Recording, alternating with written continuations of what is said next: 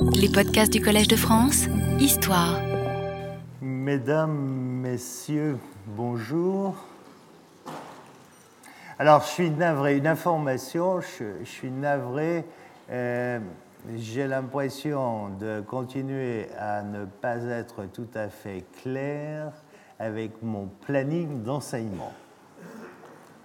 Alors, il est vrai que j'avais eu l'audace de prévoir de faire un cours le jour de l'ascension. Ah oui, vous imaginez. Donc, on est bien d'accord, le jour de l'ascension, c'est-à-dire le 21 mai, il n'y a pas cours. Aujourd'hui, nous sommes le 7 mai. En principe, il va y avoir cours, à moins d'une extinction massive ou d'une catastrophe euh, de type astéroïde. Et vous savez que les dinosaures ont mal tourné, peut-être pour des raisons comme ça. Hein. bon. Et la semaine prochaine, 14 mai, il y aura cours et séminaire aussi. Le 21, non. Est-ce clair? Ah. Alors je commence bien. Aujourd'hui, nous allons recevoir une collègue qui est directrice de recherche au CNRS, Catherine Henny. C'est elle qui est directeur ou directrice, je ne sais pas comment elle veut qu'on l'appelle, de la plateforme Paléo-ADN du CNRS en France. Paléo-ADN, comme son nom l'indique, c'est l'ADN fossile. Et euh, j'ai imaginé qu'il était important qu'une ou qu'un spécialiste vienne vous parler de ces techniques nouvelles, qui, à mon sens, sont des techniques d'avenir.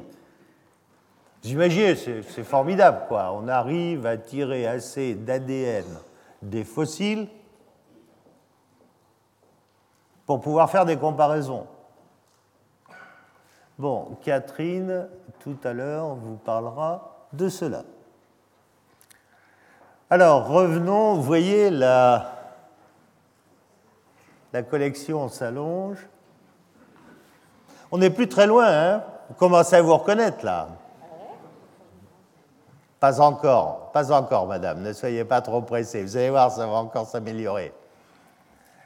Euh, mais on se rapproche de nous.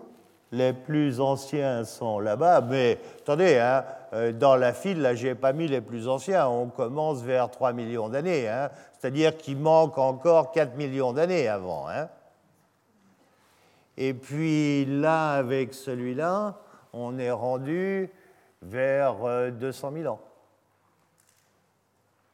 C'est-à-dire que globalement, dans cette série-là, maintenant, si on remonte dans le temps, il n'en manque plus qu'un. Il y en a un qui est largement représenté, on est tous là, euh, en principe, on est tous des sapiens. Donc on, est là. Et puis, euh, juste avant, il y a des néandertaliens. Attendez, et attention, je n'ai jamais dit que ceci voulait représenter une lignée évolutive. Il est évident que je ne dis pas que le crâne qui est le plus à droite est l'ancêtre du précédent, etc. etc. Hein? On est bien d'accord là-dessus.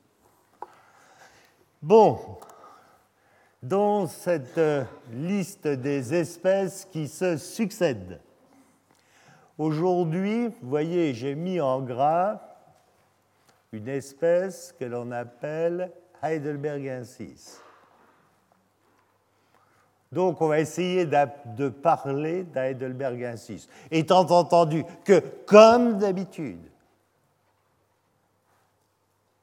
mais telle est la science, il n'y a pas de consensus. Il n'y a pas de consensus du tout. Le matériel est bien trop fragmentaire pour arriver à un consensus. Qu'avons-nous fait jusqu'à maintenant? Cette sortie d'Afrique, on l'a vu à partir d'un Homo ergaster ou d'un Homo erectus. Là encore, il n'y a pas de consensus. Homo ergaster, c'est un erectus ancien, euh, d'où le terme sur cette image d'un erectus classique. Les erectus classiques étant les asiatiques. On a dit ça. Cette image parle d'elle-même à propos des différences au niveau du crâne entre un sapiens actuel que vous avez là, à gauche, et un erectus que vous avez là. Un crâne bas, un front fuyant, un torus susorbitaire extrêmement prononcé, un torus occipital, un chignon occipital très pincé, très fort, pas de menton, une face très prognate. C'est clair, si on avait un Homo erectus dans la salle, on le reconnaîtrait tout de suite. Ah oui, oui, oui, oui, pas de problème.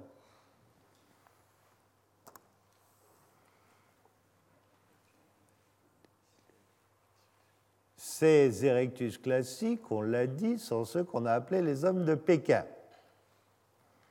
Les voilà, et vous savez que, nous l'avons dit aussi, on a perdu au cours de la dernière guerre mondiale une belle collection de fossiles venant de Zhougudian, en Chine, près de Pékin. Ils sont partis, les spécimens sont partis, mais ils ne sont jamais arrivés à destination.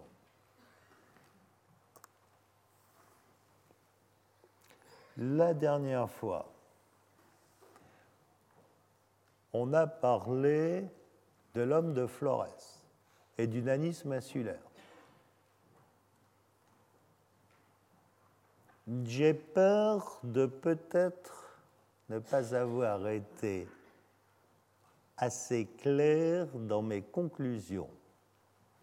L'homme de Flores, c'est du nanisme insulaire. On a beaucoup discuté autour, ne revenons pas là-dessus. Il a 18 000 ans, mais cet homme de Flores, il présente de nombreux caractères hérités d'Homo erectus. L'homme de Flores, c'est probablement, probablement,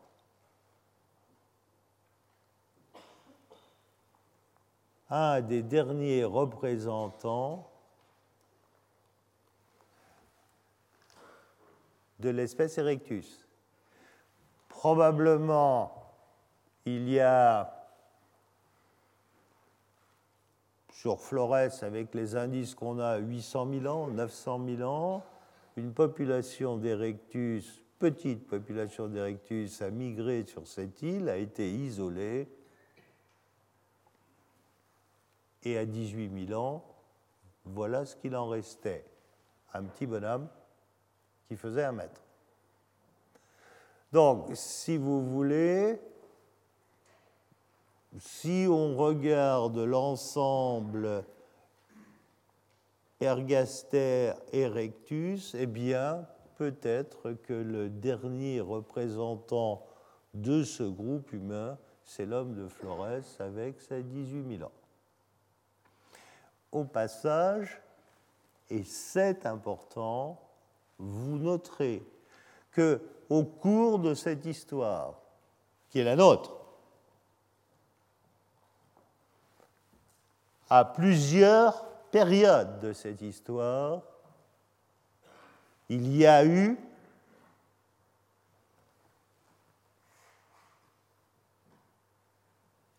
coexistence de plusieurs espèces. À l'heure actuelle, jusqu'à preuve du contraire, nous ne sommes plus que tout seuls. Et je pense qu'on peut dire, sans risque de se tromper, que Il n'y a plus qu'une espèce, les sapiens. Mais au cours de notre histoire, il y a 18 000 ans, il y avait au moins deux espèces. Et il y a un peu moins de 30 000 ans, il y avait en plus les Néandertals. Autour de 4 millions d'années, il y avait plusieurs espèces d'Australopithèques. Donc, à plusieurs périodes de notre histoire, on a eu existence de plusieurs espèces d'hominidés. Cela veut dire, et ça confirme ce que je vous disais tout à l'heure, que notre histoire n'est pas l'histoire d'une évolution rectilinéaire où on partirait d'un ancêtre et on irait tout droit vers nous. Ça, c'est ce que raconte les tenants du dessin intelligent, intelligent design. Il y a un ancêtre et puis ça va vers nous. Non, non, ça ne s'est pas passé comme ça. Ça ne s'est pas passé comme ça. Et on a des fossiles, on a des restes de l'outillage qui montrent que ça ne s'est pas passé comme ça. Notre évolution a été une évolution buissonnante, tout à fait, tout à fait, j'insiste sur ce point, tout à fait comparable à ce que l'on connaît dans d'autres groupes de mammifères. À ce point de vue, et pourquoi en serait-il autrement on est complètement comparable à l'évolution qu'on connaît chez d'autres groupes de mammifères. Il n'y a pas de différence majeure. On voit un groupe qui apparaît, il y a des branches, il y a des branches qui meurent, il y a de nouvelles branches qui apparaissent. Ça assure le relais vers autre chose ou ça disparaît. C'est l'image de l'arbre que vous plantez dans votre jardin. Vous plantez un arbre,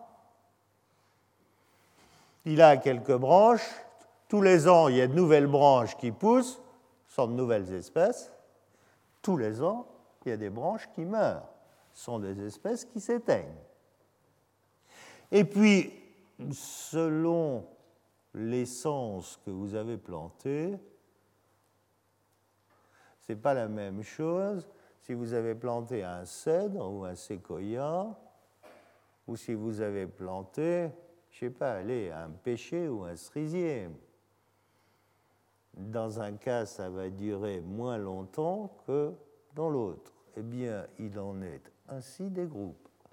Votre arbre, il finit par mourir, les groupes finissent par disparaître. Sauf que certains disparaissent complètement, mais ils assurent souvent le relais vers un autre groupe. Je l'ai déjà dit là, dans cet amphithéâtre, on dit les dinosaures ont disparu, oui, mais ce sont les ancêtres des oiseaux. Et les oiseaux représentent à l'heure actuelle un groupe particulièrement florissant.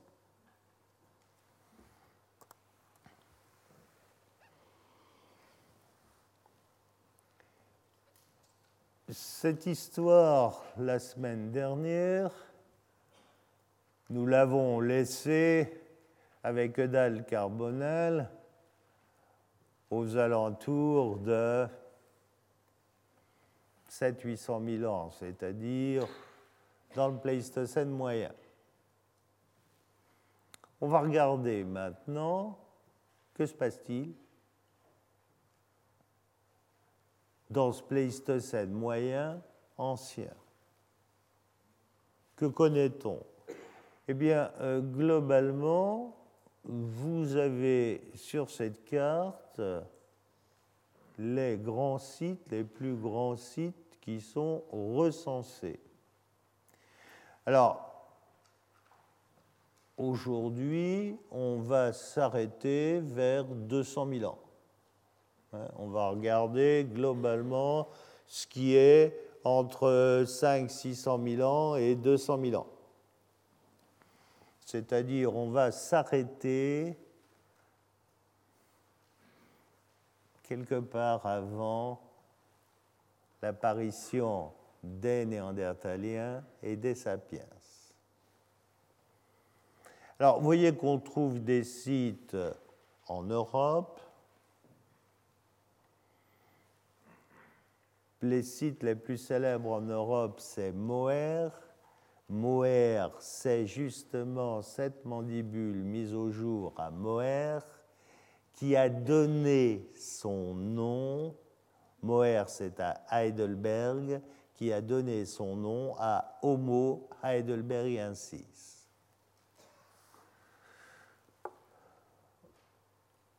Il existe autour de Moher des sites comme Stenheim, vous avez Swanscombe, vous avez Boxgrove, vous avez en France Totavel, l'homme de Totavel, la cône de l'Arago. Vous avez des restes en Afrique et vous avez des restes en Asie. Bon, mais quand vous regardez une carte de ce type, vous voyez bien les immenses blancs où on ne connaît rien. Ça vous permet de mesurer l'ampleur de la tâche qui reste à réaliser. C'est énorme. Au point de vue terrain, c'est absolument énorme.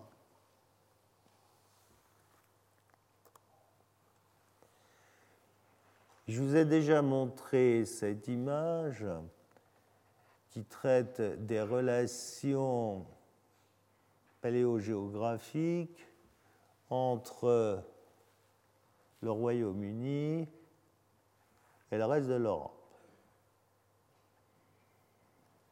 Le Channel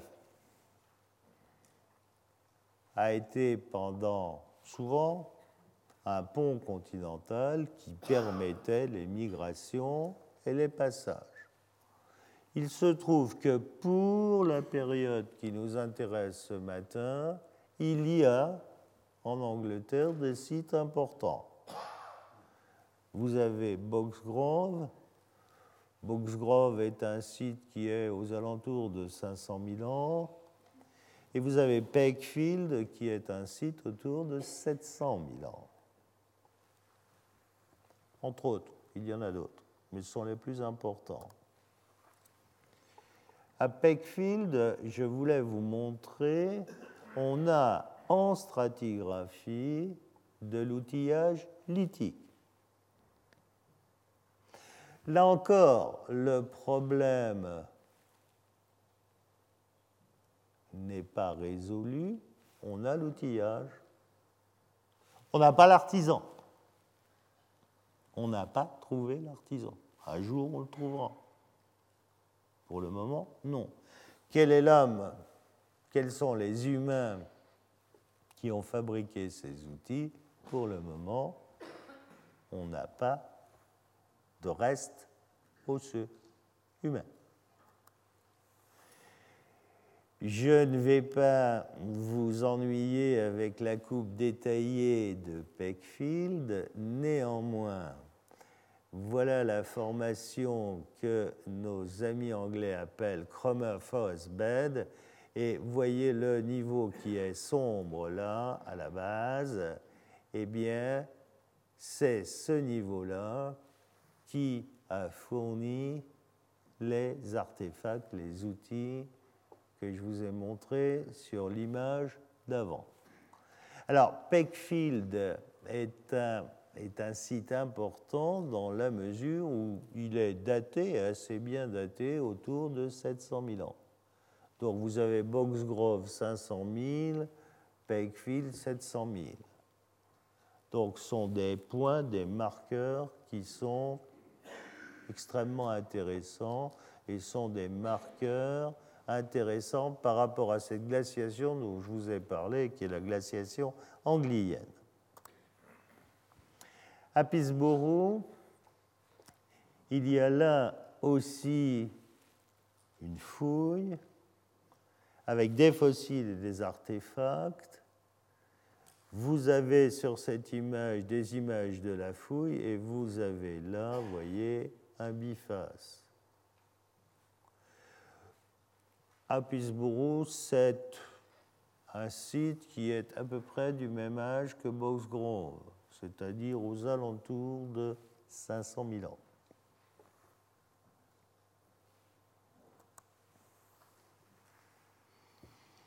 On a un marqueur biochronologique intéressant dans cette tranche de temps et dans ces régions.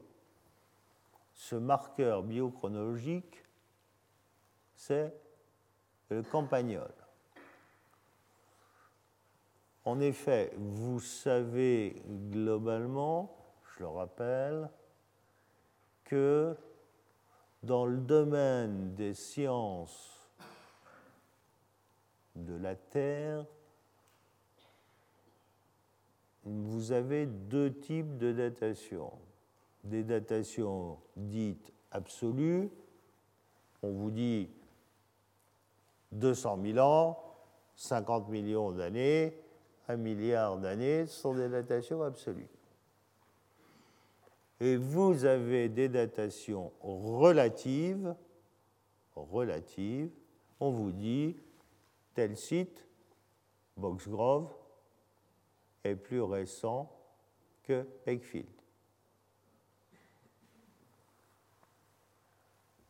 Les premières, les datations absolues, sont obtenus à partir des radioisotopes. Vous connaissez tous les datations au carbone 14. Le carbone 14, c'est un cosmonucléide formé donc dans l'atmosphère. Mais par exemple, avec mon équipe et la collaboration du CEREJ à Aix-Marseille, on a daté Toumaï à 7 millions d'années. Avec le carbone 14, on peut dater qu'à 40 000 ans au maximum. Donc on a utilisé un autre élément. C'est aussi un cosmonucléide, comme le carbone 14, mais là, c'est plus le carbone 14, c'est le beryllium 10. Alors, selon les éléments qu'on utilise, on peut remonter dans le temps jusqu'à des milliards d'années, parce que vous avez des éléments qui ont des périodes très longues. D'accord? Les datations relatives se font autrement. Vous en avez, vous avez deux possibilités. La magnétostratigraphie, bon, ça, le principe est simple. Vous, savez qu'il y a un pôle nord magnétique et un pôle sud magnétique. Vous savez aussi que de temps en temps, ça s'inverse. Le pôle nord magnétique devient sud et vice-versa. Quand on est rentré dans le quaternaire, ça s'est inversé assez souvent il y a une échelle paléomagnétique de référence, une échelle internationale, et donc en mesurant le paléomagnétisme fossile, vous pouvez arriver à vous recaler dans l'échelle, laquelle échelle a été calée par rapport à des datations absolues. Mais le paléomagnétisme ne vous donne pas à lui seul une date absolue. Enfin, dans ces datations relatives, il existe la biochronologie. La biochronologie, c'est simple, elle est basée sur l'évolution. Elle est basée sur le degré évolutif de certaines lignées de mammifères. C'est tout simple, on connaît des lignées de mammifères. Vous avez des formes A, B, C, D. A, son descendant, c'est B, C, D.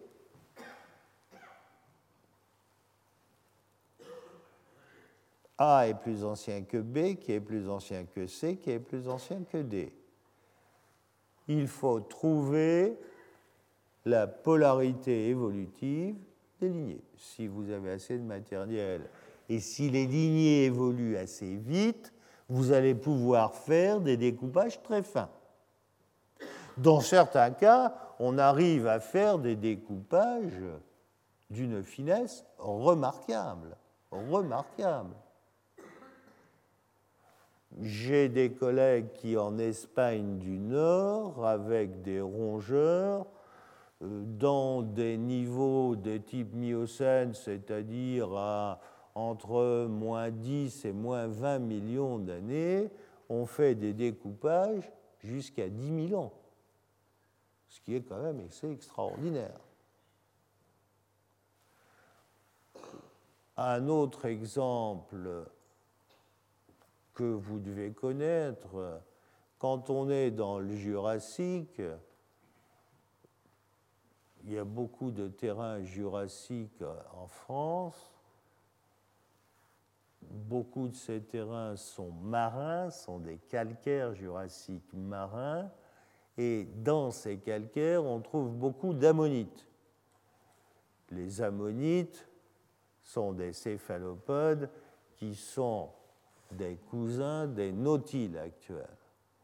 Eh bien, avec ces ammonites, les collègues ont découpé de manière étonnante le Jurassique en un certain nombre de zones, de sous-zones, où là encore on arrive à des découpages qui sont de l'ordre de la dizaine de milliers d'années dans certains cas, ce qui est extraordinaire. Donc, quand on combine toutes ces méthodes, on a de bonnes datations. Eh bien, par rapport à la période qui nous intéresse là en ce moment, et par rapport au site dont j'étais en train de parler, les campagnols, vous connaissez les campagnols, eh bien, permettent de savoir où on est. Deux genres, le genre Mimomis et le genre Arvicola. Avec ces deux genres, on peut dire si un site est plus ancien que 500 000 ans ou plus récent. Comment? Bien, regardez, c'est très simple. Vous avez sur cette image-là une molaire de Mimomis, voilà la couronne et vous voyez les racines. À côté, vous avez une molaire d'Arvicola. Cherchez les racines. Il n'y en a plus. Il n'y en a plus. Vous avez plus qu'une couronne très haute, extrêmement haute, beaucoup plus haute que chez Mimomis c'est plus du tout le même schéma. On peut trouver par ailleurs des différences aussi sur la surface occlusale. Et donc, euh, ces deux genres de rongeurs permettent de savoir où l'on est, avant ou après 500 000 ans.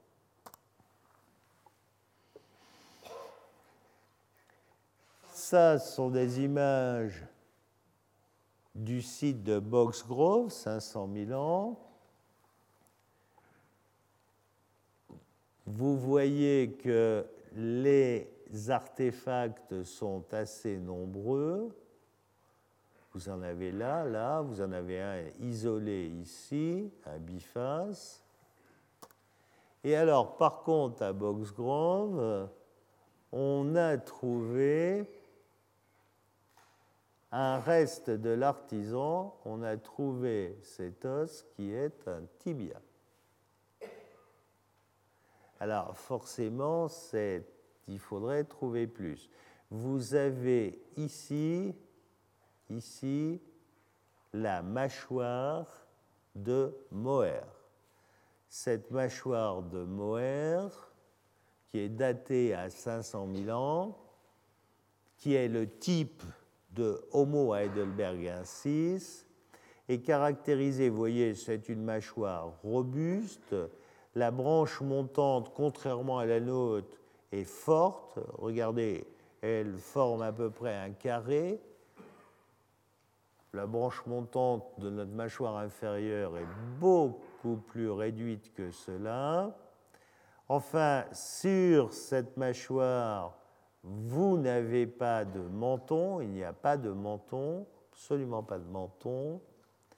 Et vous voyez sur cet index-là, il y a une petite incisive qui est comparée aux incisives qui sont là sur la mâchoire de Moher et qui vient, cette incisive vient de Boxgrove. C'est-à-dire qu'à Boxgrove, on a l'outillage, mais on a quelques restes de l'artisan.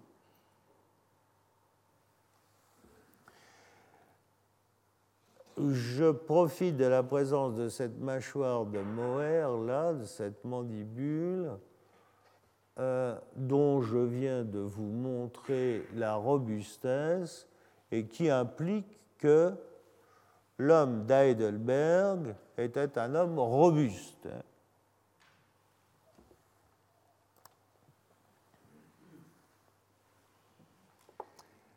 Alors, cet Homo heidelbergensis, vous avez sur cette image le crâne de Quabe ou de Brokenhill. C'est le crâne qui est là.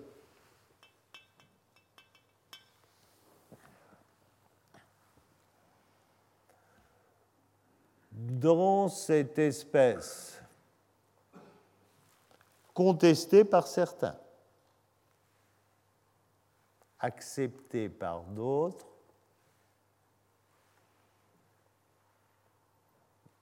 on a regroupé des restes qui viennent d'Afrique, d'Europe et d'Asie. Globalement, dans un créneau-temps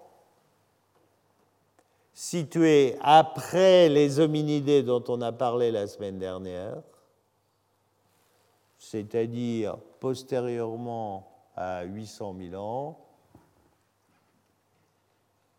jusqu'aux alentours de 200 000 ans.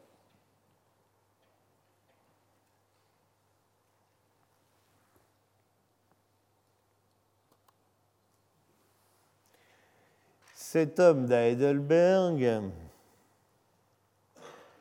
il est donc d'abord connu Heidelberg, en Allemagne, avec cette mâchoire.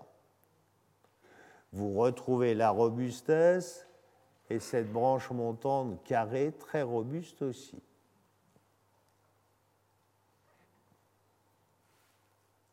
C'est la mâchoire de Moher. On est à 500 000 ans. Vous avez là en dessous le crâne de Steinheim, on est toujours en Europe. C'est plus mal daté, Steinheim, on est 200, 300 000 ans. Dans les deux cas, vous avez un mélange de traits qui sont des traits archaïques et des traits modernes.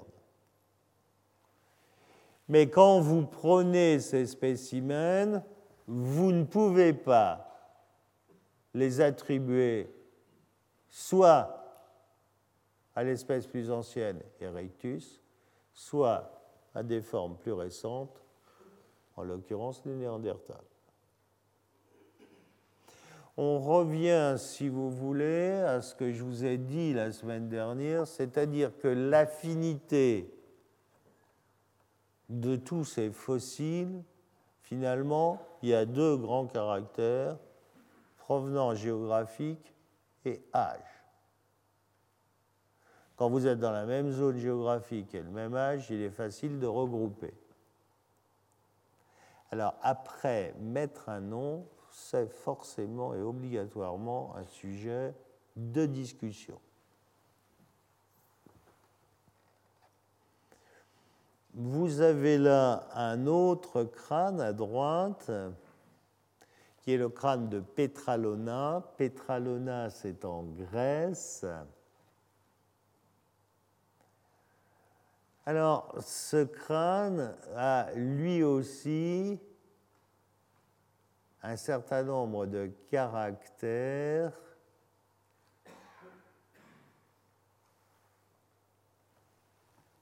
inhabituels. Il a une face qui annonce en quelque sorte déjà la face des Néandertaliens. Vous savez que nous, nous avons une face qui est caractérisée par le fait que ici, nous avons des pommettes et cette région, qui est la région de l'os malaire, nous avons une angulation du malaire avec des pommettes saillantes.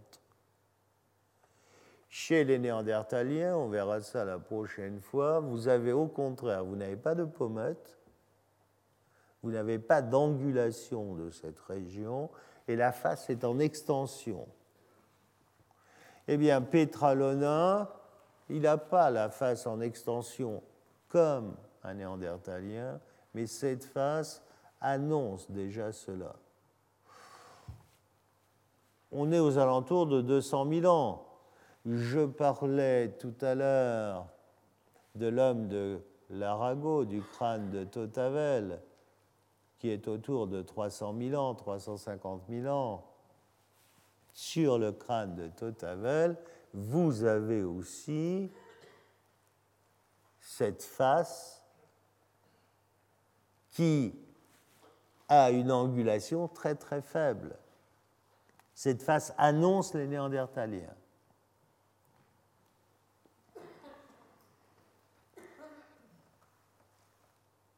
Dans un cas comme dans l'autre, que ce soit Petralona ou Steinheim, ces deux crânes ont une capacité cérébrale grande. Le crâne de Petralona a, lui, un arrière-crâne qui ressemble assez un crâne d'Erectus, c'est-à-dire qu'il est resté primitif de ce côté-là. Alors vous retrouvez là encore quelque chose qui est ultra classique et que je vous ai déjà dit chez les hominidés, mais il n'y a pas, on retrouve ça chez de nombreux mammifères, c'est-à-dire l'évolution en mosaïque. Les caractères n'apparaissent pas tout en même temps, et donc selon l'âge, vous avez des caractères qui apparaissent alors que d'autres ne sont pas encore là.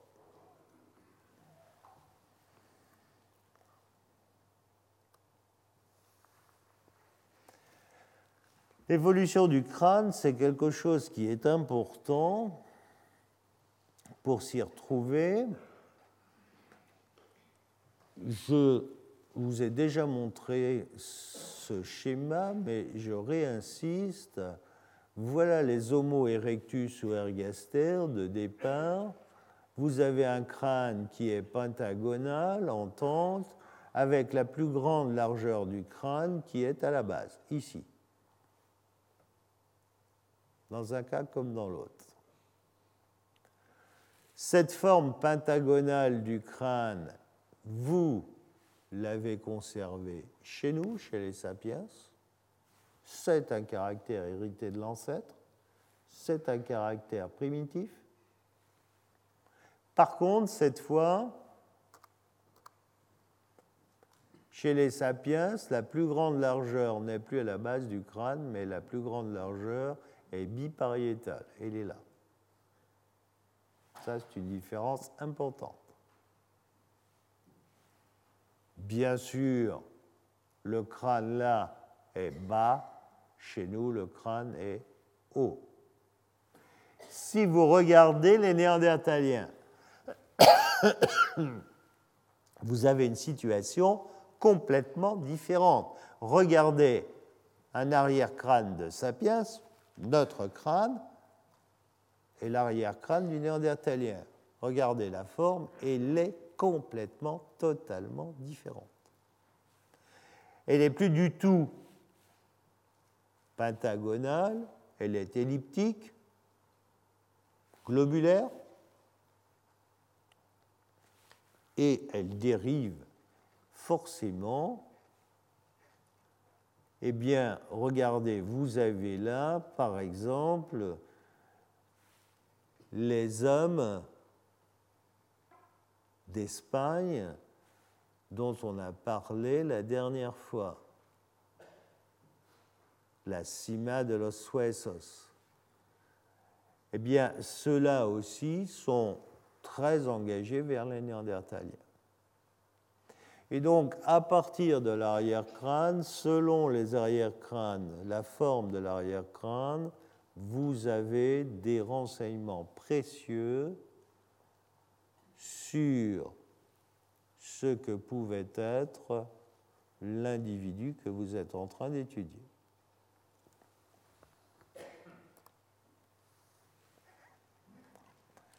Si je reviens à ces hommes de la cima de los huesos, alors pourquoi revenir vers eux? La cima de los huesos, Eudal Carbonel vous a dit la semaine dernière que c'était là qu'ils ont trouvé 29 squelettes. 29 squelettes. Euh, même euh, dans mes rêves les plus fous,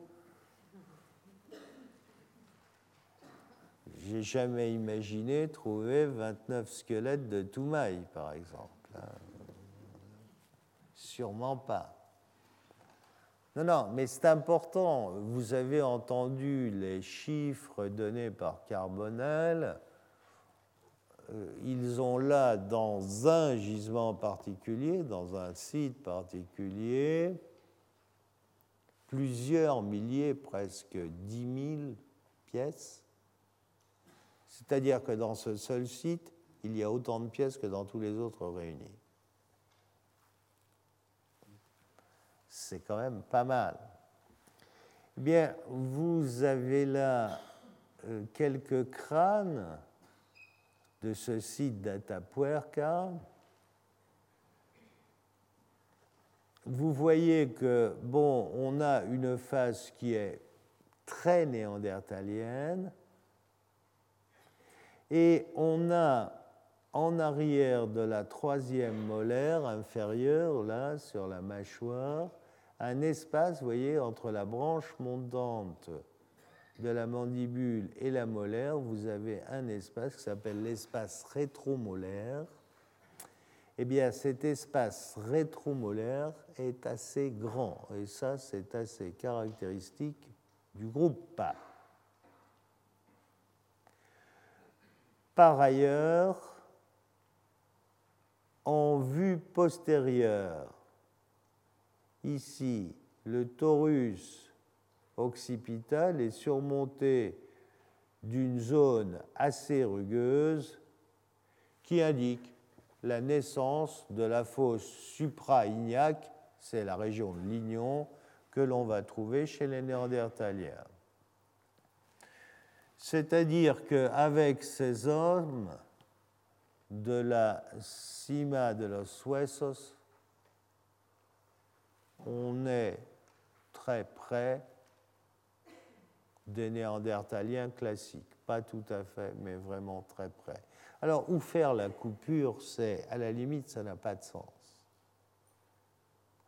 C'est quelque chose qui se fait de manière continue. Euh, ces différents crânes n'ont pas tous le même âge. Je vous le dis parce que vous pourriez voir d'autres différences et certaines d'entre elles sont liées aux différences d'âge. Le crâne numéro 6, celui-là, est un crâne de juvénile, alors que les deux autres sont des crânes d'adultes. Hein.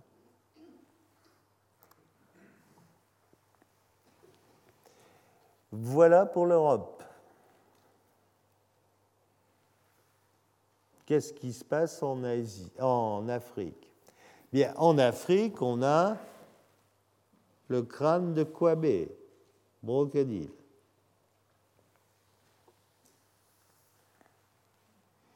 Voyez que la face est très massive. Vous avez des torus supraorbitaires qui sont très épais, très forts, très robustes. Vous avez un frontal qui est très fuyant. La plus grande largeur du crâne n'est pas bipariétale, mais est à la base du crâne. Le volume, la capacité cérébrale est plus grande, vous le voyez bien sur le crâne, que sur celui de son voisin, qui est un Homo erectus.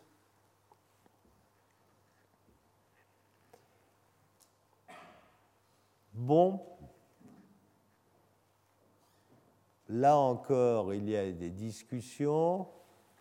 Certains mettent ce crâne dans l'espèce Heidelbergensis, d'autres le mettent à part.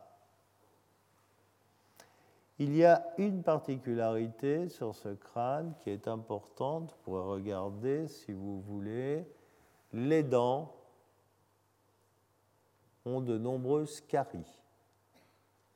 Et cet homme, alors qu'il était vivant, avec toutes ses caries, a fait des abcès dentaires. Et à partir de ces abcès dentaires, il a eu des nécroses, il a dû souffrir horriblement. Il a eu des nécroses du maxillaire et on voit un certain nombre d'exostoses toutes à la surface du maxillaire. Il a dû souffrir, martyr des dents.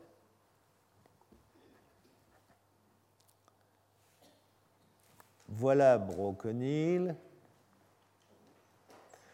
Le revoilà ici. C'est l'image du haut. Broconil, là, j'ai discuté autour de 200 000 ans. Vous avez d'autres formes africaines. Bodo, est une forme célèbre.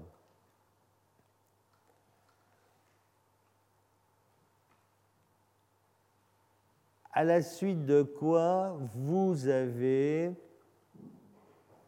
en Afrique un groupe plus récent avec des caractères plus modernes.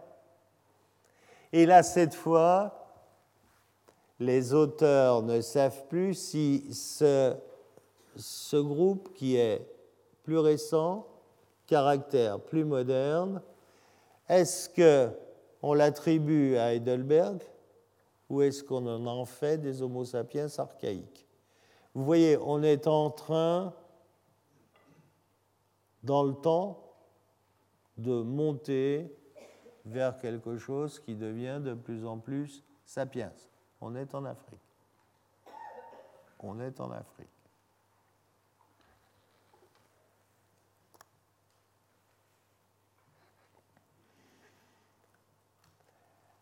Alors,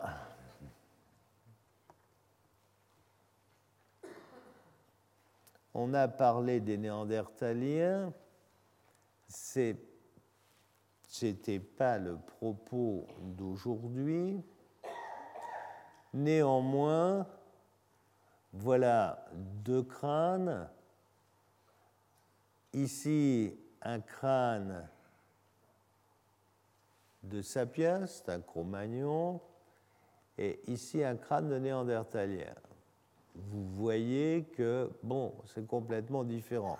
regardez l'angulation ici au niveau du malaire, alors que là, vous voyez, la face est en extension. Vous avez ce bourrelet supraorbitaire qui est très fort là, euh, extrêmement réduit ici. Enfin, vous avez un menton ici, vous n'avez pas de menton là. Bon, au niveau du squelette, vous voyez bien que les proportions sont différentes. On a affaire là à deux hominidés qui sont différents. On en reparlera.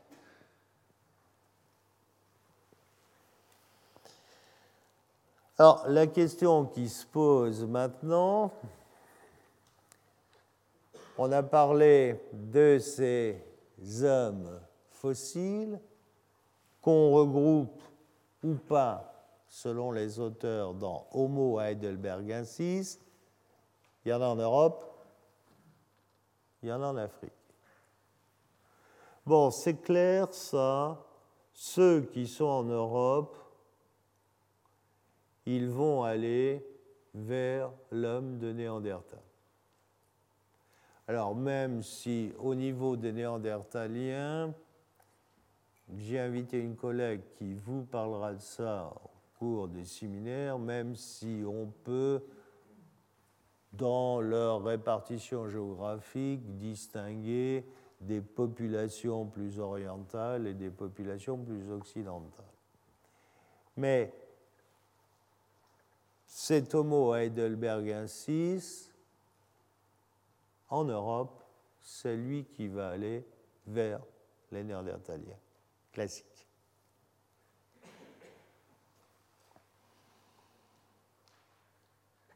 En Afrique,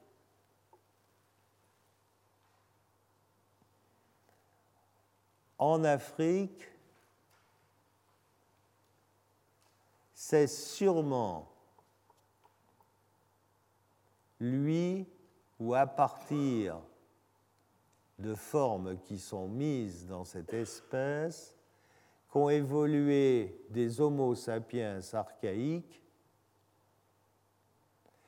Et on verra apparaître aux alentours de 200 000 ans, c'est un ordre de grandeur, le plus ancien à l'heure actuelle décrit, sapiens africain à 165 000 ans, 165 000 ans, Erto, eh bien, ces groupes africains vont aller vers l'Homo sapiens. C'est une manière de voir les choses. Il peut y en avoir d'autres. Personnellement, je pense que les sapiens sont apparus en Afrique et que secondairement, ils ont migré dans le reste du monde. On peut avoir d'autres points de vue. Quoi qu'il en soit, on va arriver, on verra ça la semaine prochaine, on va arriver à un moment où vous aurez en Europe coexistence des Néandertaliens et des Sapiens.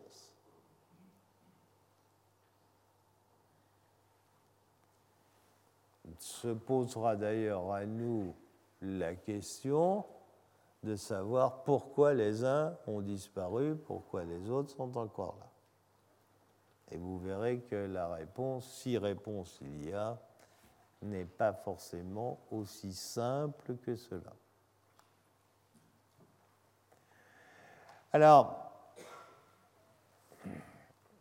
est-ce que c'est utile de vous détailler ces phylogénies? Vous voyez qu'il y en a plusieurs, ce qui indique clairement qu'il y a discussion. Alors, sapiens néandertal, d'accord. Là, on part d'Anne Heidelberg et de l'Ergester. Ça, c'est assez traditionnel. Là, on parle d'homo antecessor. Mais si j'ai bien compris ce qu'a dit notre collègue Carbonel la semaine dernière, il l'a dit du bout des lèvres, mais il a dit finalement, euh, antécessor, c'est la même chose que de Manici. Donc, euh, lui-même, la semaine dernière, a condamné cette phylogénie. Je ne pense pas, mais vraiment pas, qu'il soit nécessaire de faire apparaître une espèce supplémentaire entre Heidelberg, les Néandertals et les Sapiens pour arriver à justifier. Non, vraiment, alors là, je ne suivrai pas ces auteurs parce que je trouve que, pour là, il y en a bien déjà assez. Euh, on est dans certains secteurs où vous avez une pièce, une espèce, une pièce, une espèce. Ça fait beaucoup. Ça ne correspond sûrement pas à une réalité biologique euh, forte.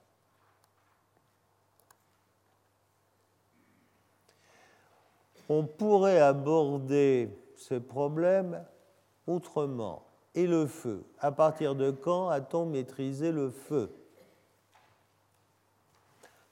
Je suis navré. Mais là encore, on discute. Mais on discute beaucoup, hein, parce que, bon, moi je ne suis pas spécialiste des foyers, Mais, bon, les spécialistes s'accordent plus ou moins pour dire que la maîtrise du feu, ça a dû être autour de 500 000 ans. Mais vous arrivez à lire des choses qui vont jusqu'au million d'années. Hein Donc, euh, il y a de la marge. 500 000 ans, ça veut dire qu'on est dans la période de ce que nous avons appelé aujourd'hui Homo heidelbergensis ou des hommes modernes archaïques. Hein? Ces humains-là ont maîtrisé le feu. Ceux qui sont partisans de quelque chose qui est plus ancien, eh bien, vous disent Homo erectus a migré hors d'Afrique grâce au feu. Alors là, on est euh, Bon, pour le moment, ça, à ma connaissance, n'est pas étayé par des découvertes scientifiques.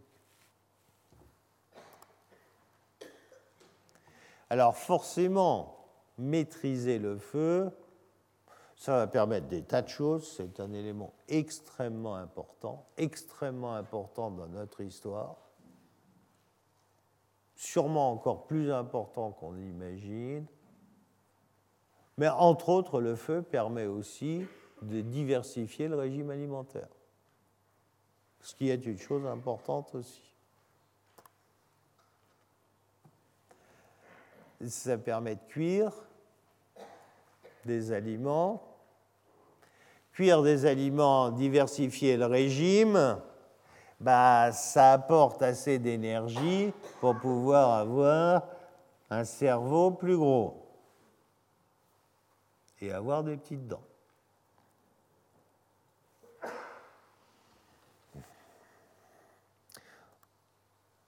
On en reparlera.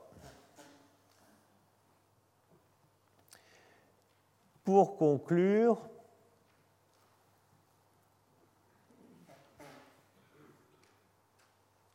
on a jusqu'à maintenant, dans cette histoire, notre histoire parlait des ergastères, des erectus.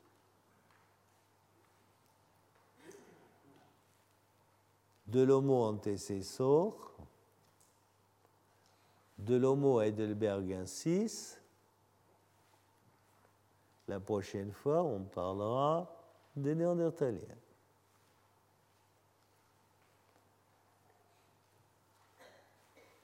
Dans les grandes étapes. On a vu une première partie de notre histoire en Afrique, première partie très longue, plus longue que tout le reste. Puis on est sorti d'Afrique pour partir à l'Eurasie, en Eurasie. Ce qui est important là, c'est forcément la distribution spatio-temporelle. On a vu que ça ne se faisait pas n'importe comment. Ce qui est important sont les changements évolutifs. Et on voit au moins deux tendances. Une tendance qui va aller vers quelque chose qui est dans l'ertalien et quelque chose qui est plutôt sapiens. Les sites, il y en a un certain nombre, mais pas tant que ça. On a de Manisie, en Géorgie, on est à 1,8 million. La Cima del Elefante, ça c'est Atapuerca en Espagne, on est à 1,2 million. On a Ceprano en Italie, on est à 800 000 ans. On a Grandolina, c'est encore Atapuerca,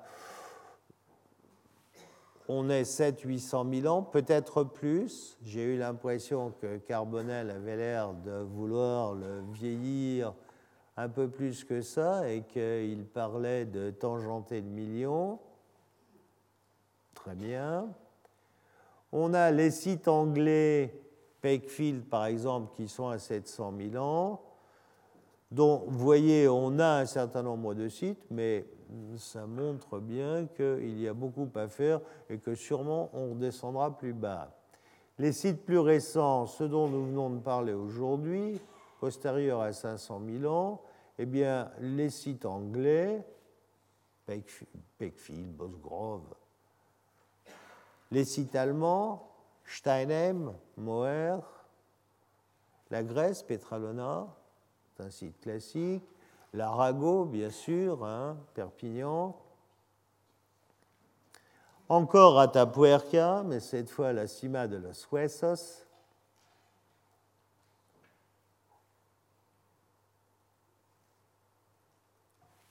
tout est en place maintenant pour que nous allions vers les Néandertaliens et vers les Sapiens. Le séminaire qui va suivre va directement s'enchaîner là-dessus parce que sans trahir, et j'en sais rien, ce qui va vous être dit, il me semble qu'on apportera des éléments vous montrant quel peut être le statut taxonomique des Néandertaliens et des Sapiens. En l'occurrence, est-ce que c'est une espèce, enfin deux espèces, ou est-ce que c'est une espèce avec deux sous-espèces? Eh bien, vous verrez qu'on a maintenant sûrement assez d'éléments scientifiques pour répondre clairement à cette question. Je vous remercie. Retrouvez tous les podcasts du Collège de France sur www.collège-de-france.fr.